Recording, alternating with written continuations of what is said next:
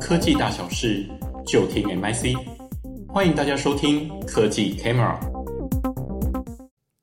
各位听众，大家好，欢迎收听新创微开箱，我是主持人唐维。新创微开箱是一个分享资策会 MIC 对国际科技新创研究的节目。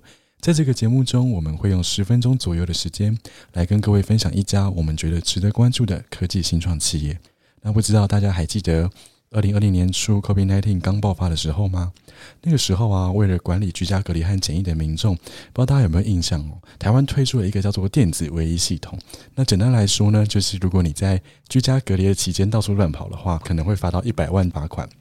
那虽然那时候啊，电子围篱对于疫情的防控也起了很大的帮助，但是那个时候我们也意识到，哎，其实我们的。位置的资讯，这样子的数据隐私是有可能被其他人或者是公家单位知道的。所以，像是健保资料啊、病历啊这种各类医疗数据的隐私啊，我们其实也不希望随随便便被别人知道自己的身体状况。那随着现在 AI 的发展，我们其实另一个层面也知道说，但是 AI 就是需要大数据才能越来越好。所以此时呢，医疗大数据的两难就出现了。我们要如何避免别人知道我的资料，又能用 AI 来提升我的医疗品质？可不可以？我们又要马儿好，又要马儿不吃草。那我们今天要介绍的公司 Aphellis 就是提供数据隐私解决方案的新创业者。那也邀请到潘伟华分析师来跟我们聊聊医疗数据隐私解决方案发展的现况。伟华好，嗨，唐伟好，各位听众朋友大家好。嗨，那呃，就像我们刚刚讲的，就是其实医疗大数据这件事情啊，就我所知，在民国九十八年的时候，台湾就有在推动了这个电子病历交换中心。就是简单来说，不同的医生他可以透过健保卡去取得同一个病患的病历资料。那到现在其实也十年了。那不知道 Dino 想要就是问问看，目前、啊、整个医疗数据交换的现况是怎么样？其实我们现在啊。平常我们就是看医生的时候用的健保的 IC 卡呢，其实早在民国九十三年的时候就已经开始使用了。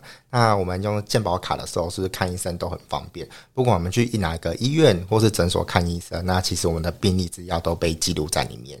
那其实讲到医疗数据呢，跟病历资料的议题呢，其实最早我们可以溯源到第一次世界大战之前。那其实医疗资料标准开始萌芽的时候呢，世界卫生组织。WHO 在一九零一年发布了一套国际疾病编码 ICD，来统一全球各国对医护人员疾病的描述跟分类。那随着慢慢科技的进步呢，医疗资料记录呢也从纸本，然后逐渐转成电子化。其实转成电子化的同时呢，却衍生互通性的问题。举个简单的例子来看的话。像是呃，单纯的男生跟女生在数据上的标示就有不一样。像有些医疗院所，它可能用 M 跟 F 来表示；那有些呢，则是用一跟二来表示。那其实数据资料格式不同，就会造成呃交换的一些问题啊，或是一些呃分析的一些难题。那除了资料跟数据整合的问题外，资安相信也是我们。平常大家生活中的一个疑虑，大家也会担心，诶，自己的一些医疗的记录啊，或一些个资会不会被外流？那其实刚刚唐伟有提到的电子病历呢，它的交换机制其实 BASE on 在要求使用 VPN 跟封闭网络的环境。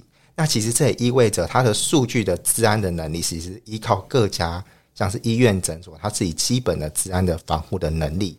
那治安的建构呢，其实也有可能因为诶医疗院所的规模的大小而影响它治安防护能力的高低，这样子。所以其实我现在突然想起来，你看一般的那种小诊所啊，它只有几台电脑而已啊。你说，呃，我要倚仗它的治安能力，好像也很有限，也只能靠人员的自自我管理这样子。那现在医疗治安有没有一些比较新的规范，可以跟大家分享看看吗？像现代人很多就是面对这种治安的一个疑虑呢。其实美国政府啊，在二零二零年就颁布了一个比较强制的法规，要求呢，全美国系统在保健计划跟医疗的机构呢，采用新一代的国际医疗交换的标准 FHIR，叫做快捷式医疗服务互操作资源，拿来强化那个资料传递的互通性。那其实它要求的范围呢，不是只有医疗机构而已，那包含所有的病例啊、住院进院，然后转诊记录。更包含医疗保险机构还有相关资料的互通性。那其实台湾呢，也在二零二二年的时候跟进，台湾卫福部呢带头把电子病历的交换中心由 EEC 改为 FHIR 的交换平台。那其实可以更提升健保署、国健署、疾管署，然后地方卫生机构，然后等政府单位还有医疗系统间彼此不互通的困境，然后也更能提升医疗数据的资料的交换。跟安全性的存在哦，其实目前到现在，大家都还有持续在推动这一块。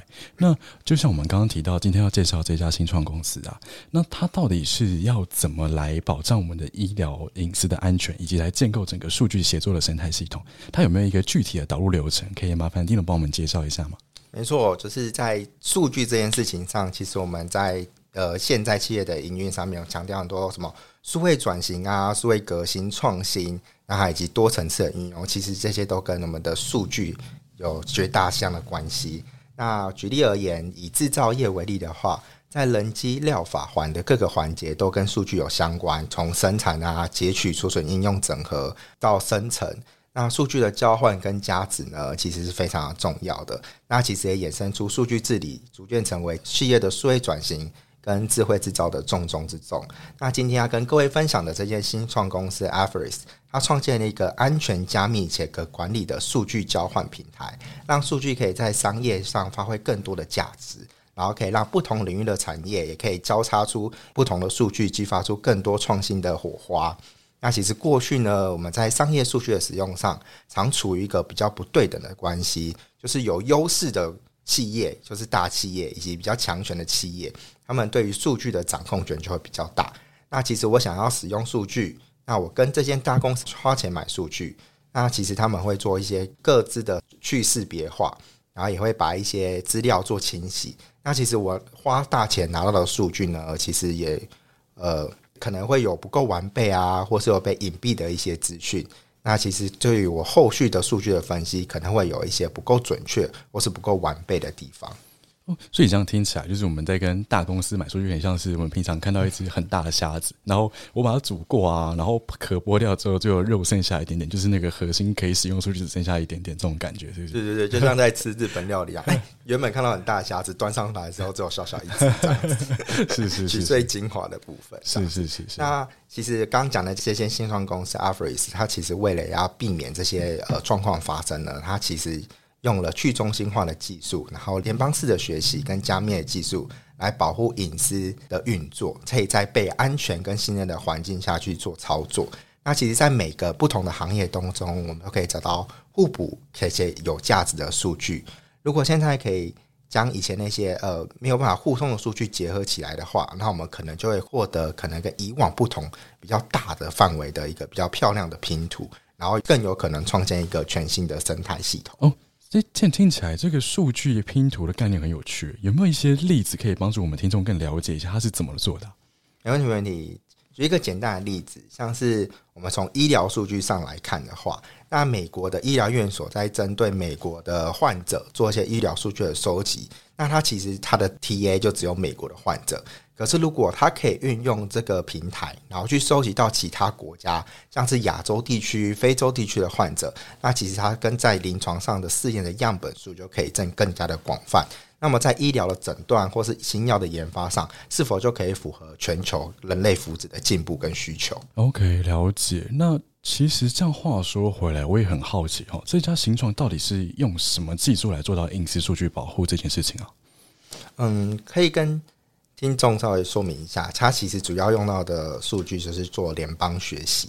那联邦学习呢，也称作协作学习，它是一种机器学习的技术。那这项技术呢，是 Google 在二零一六年为了解决 Google Keyboard 来自拥有的 Android 手机的资料学习模型而提出的。那联邦学习呢，有别于传统中心化的机器学习技术，那其实它可以彻底的做隐私上的加密。那其实简单而言呢，可以将联邦学习看成是一种机器学习界的加密货币，这样子。哦，了解。那目前呢、啊，这样听起来，它整个在医疗产业里面的可用性应该是蛮大的。